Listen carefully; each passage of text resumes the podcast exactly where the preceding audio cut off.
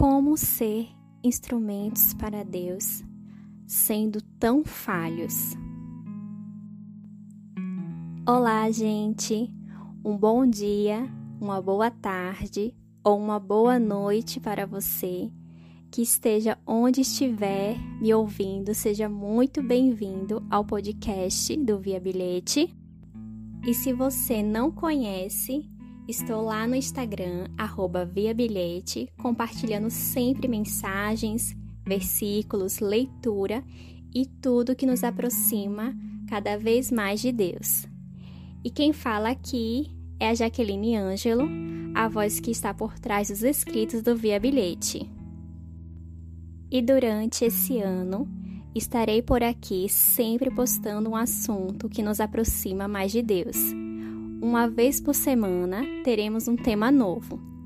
Todas as quartas-feiras teremos um encontro aqui marcado e espero muito que vocês gostem. E hoje estarei iniciando esse projeto com um tema muito importante, com a pergunta que deu início ao podcast: Como ser instrumentos para Deus sendo tão falhos? Se você ou alguém que você ama vive com uma deficiência, uma limitação ou está se sentindo perdido, este podcast é para você e espero que te ajude a enxergar o modo como Deus te escolheu e como Ele usa as diferenças de todos os tipos para realizar a sua vontade. A gente vê que na Bíblia está cheia de pessoas como exemplos para imitarmos e nenhuma delas são pessoas perfeitas, porque não existe ninguém perfeito. Somos seres humanos e a perfeição não é acessível a nós. Apenas Jesus é perfeito e tentamos sempre seguir os seus ensinamentos. Na Bíblia, vemos vários exemplos de pessoas que Deus escolheu que tinham suas limitações, as suas dificuldades, deficiências. Vou falar aqui sobre aquele que foi escolhido por Deus para tirar seu povo da escravidão do Egito. Sim, Moisés. Ele tinha seus defeitos, suas limitações, não era capacitado para a missão que Deus tinha dado, mas Deus capacita os seus escolhidos. Ao chamado de Deus, Moisés questionou: Eu? Eu sou inadequado, eu sou deficiente, eu sou medíocre, não sou bom o suficiente. Moisés expôs seus argumentos para dizer que não era apto para a missão. Agora sejamos sinceros. Muitas vezes caímos nesse hábito de chamar de qualquer uma dessas coisas. Mas adivinhe o que Deus diz sobre você. Você é chamado, criado com uma missão ou tarefa específica que é exclusivamente sua. Cada um de nós somos criados para um propósito de Deus. Eu tenho a minha missão, você tem a sua missão. E eu não posso cumprir a sua e nem você a minha. Cada um foi escolhido por Deus para uma missão, e essa missão é exclusiva de cada pessoa nesse mundo. Você é escolhido foi pensado com toda a intenção e carinho por Deus para fazer e ser algo que só foi destinado a você, porque cada pessoa é insubstituível. Você é capaz. Sim, com Deus todos nós somos capazes, independente de ter ou não diferenças, limitações ou deficiências.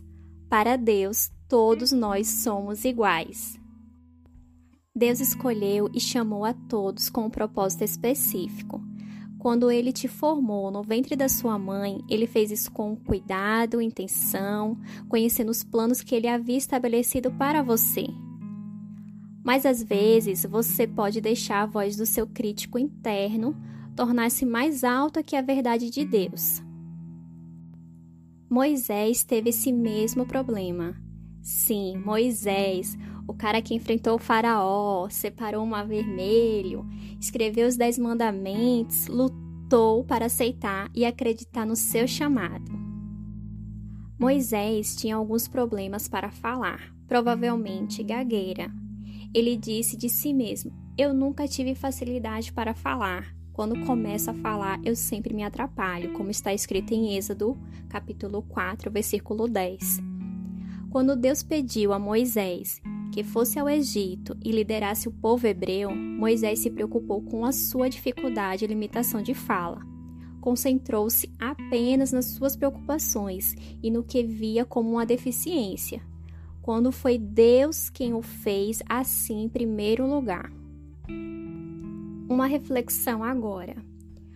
Quando Deus te chama, ele se lembra de como ele te fez.